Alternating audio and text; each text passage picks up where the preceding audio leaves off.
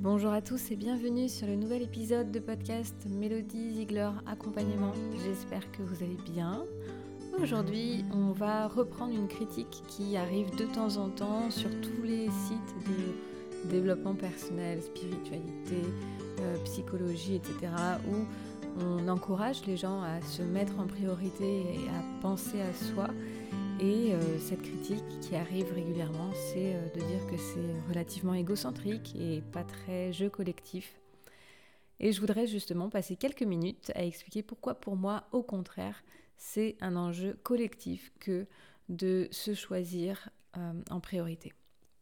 C'est pas toujours évident, on peut faire face à hum, des remarques assez désagréables, c'est pas ce que la société euh, nous demande non plus, et encore plus si on est euh, une femme et mère de famille, puisque là, a priori, on devrait s'effacer et on devrait se dévouer à notre famille.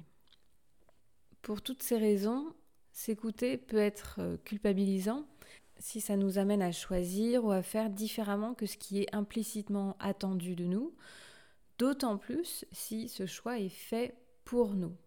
Et donc, c'est pas toujours évident de s'affirmer, de se mettre en priorité, et parfois, pour certains tempéraments, ça va même encourager à faire ses choix par contradiction, juste pour se démarquer. Quand on est dans la phase un peu euh, colérique euh, par rapport à tout ce qui nous entoure, on peut avoir envie comme ça, juste de dire non pour dire non, pour pouvoir montrer qu'on existe. Un peu comme on ferait à l'adolescence, mais quelque chose que l'on assumerait beaucoup plus tard. Le problème quand on fait ça, c'est qu'on fait des choix contre d'autres, mais pas pour nous. Et il y a une grande différence entre les deux. Et pourtant, comme je vous disais en introduction, pour moi, faire le choix de son propre bien-être, ça peut être aussi pour les autres. Et c'est pour ça que je pense que prendre du temps pour soi, s'écouter, ça relève aussi de l'intérêt collectif. Après, c'est pas non plus une lubie de ma part, hein, parce que euh, c'est quand même ce que pensent euh, euh, beaucoup de nouvelles entreprises, surtout, c'est vrai, les plus récentes, qui organisent des team building, qui vont mettre en place des postes de responsables du bonheur, qui vont installer des parties, des parties communes pardon, avec un baby-foot, avec un coin détente, etc. Et est-ce que vous pensez vraiment que l'objectif final soit d'avoir des salariés heureux. Non, je pense pas. Je pense que l'objectif final, c'est la productivité de l'entreprise. Et que le bonheur de ses salariés est un moyen de favoriser cette productivité. Des salariés qui sont motivés, qui se sentent écoutés, qui ont l'occasion de faire des pauses, sont plus susceptibles d'être heureux. Et donc ici en entreprise, le bonheur, c'est le moyen d'arriver à ses fins. Après, je parlerai du bonheur en entreprise avec des guillemets parce que il faut pas oublier qu'on est uniquement dans l'entreprise, que pour beaucoup, ça n'est qu'un travail, et c'est très bien si c'est satisfaisant de cette façon-là, il ne faut pas forcément vouloir plus.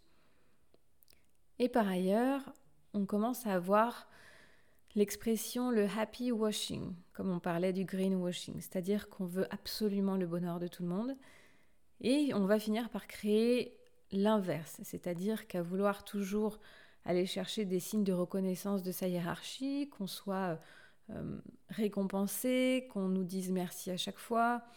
Le problème, c'est que après, si on a quelqu'un, un supérieur hiérarchique qui nous prend comme euh, salarié en tant que tel, mais sans plus, et qui va pas surjouer ce bonheur-là, on va se sentir euh, en faiblesse parce qu'on dépend de ces signes de reconnaissance.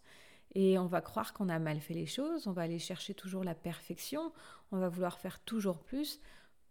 Un peu comme si on voulait rendre tout ce qui est mis en place pour notre bonheur, comme si on n'avait pas le droit de critiquer ensuite de dire que ça ne va pas, de dire que non, malgré tout ce qui est mis en place, on se sente pas bien. Donc voilà, il faut être vigilant aussi en entreprise quand il y a trop de choses mises en place, soi-disant pour le salarié. Il faut garder en tête que c'est pas pour le salarié, c'est pour la productivité de l'entreprise et le management de cette entreprise pense que en passant par ce moyen-là, elle a plus de chances d'y arriver. Donc on est légitime de dire que ça ne nous parle pas, ça ne nous correspond pas et qu'on préférerait avoir euh, une relation au travail beaucoup plus classique. Donc voilà pourquoi je mettrais le bonheur en entreprise entre guillemets, parce qu'il peut aussi être déstabilisant et culpabilisant pour quelqu'un qui euh, va aller chercher la perfection euh, constamment et qui va aller complètement s'y brûler les ailes tout en disant mais c'est de ma faute parce que mes supérieurs font tout ce qu'ils peuvent pour moi donc j'ai rien à leur reprocher. Bon, cette parenthèse étant faite, le principe de penser que le bonheur est un moyen d'arriver à ses fins, je pense que on peut l'appliquer à plein d'autres sphères de nos vies. Quand on se sent à l'écoute pour faire des choix qui nous ressemblent, quand on fait des pauses dans nos vies, dans notre quotidien, quand on accepte d'avoir des moments de fun, de joie, on a plus de chances d'être épanoui, de régler un petit peu nos traumas, de savoir quel est notre fonctionnement, et donc que cela se répercute aussi implicitement sur l'environnement. Quand on met un mouchoir sur nos émotions et qu'on se donne à corps perdu pour les autres, on pense que grâce à nous, on rend les autres, on a plus de chances de rendre les autres plus heureux.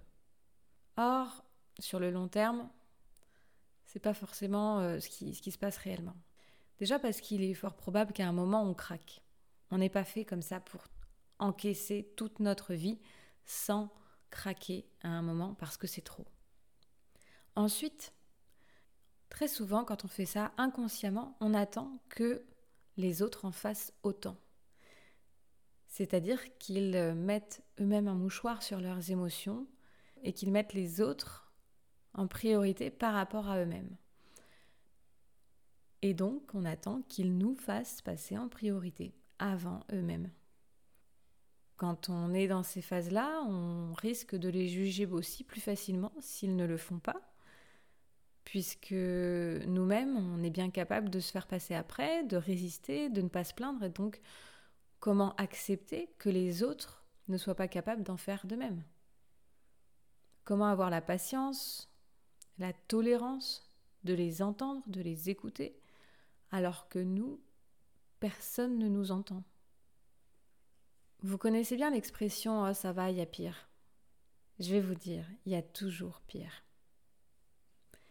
Et puisqu'il y a toujours pire, si on s'arrête à cette expression-là, ça voudrait dire que personne ne serait légitime à dire que ça ne va pas. Ou alors qu'on devrait créer une hiérarchie de sujets acceptables.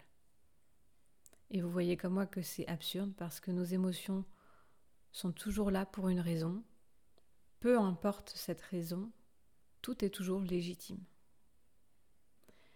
A contrario, nos joies sont contagieuses.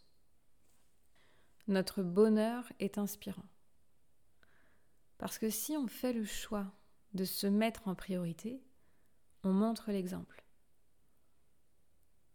Notre entourage se dira qu'il a peut-être aussi le droit de s'écouter, et même d'être entendu.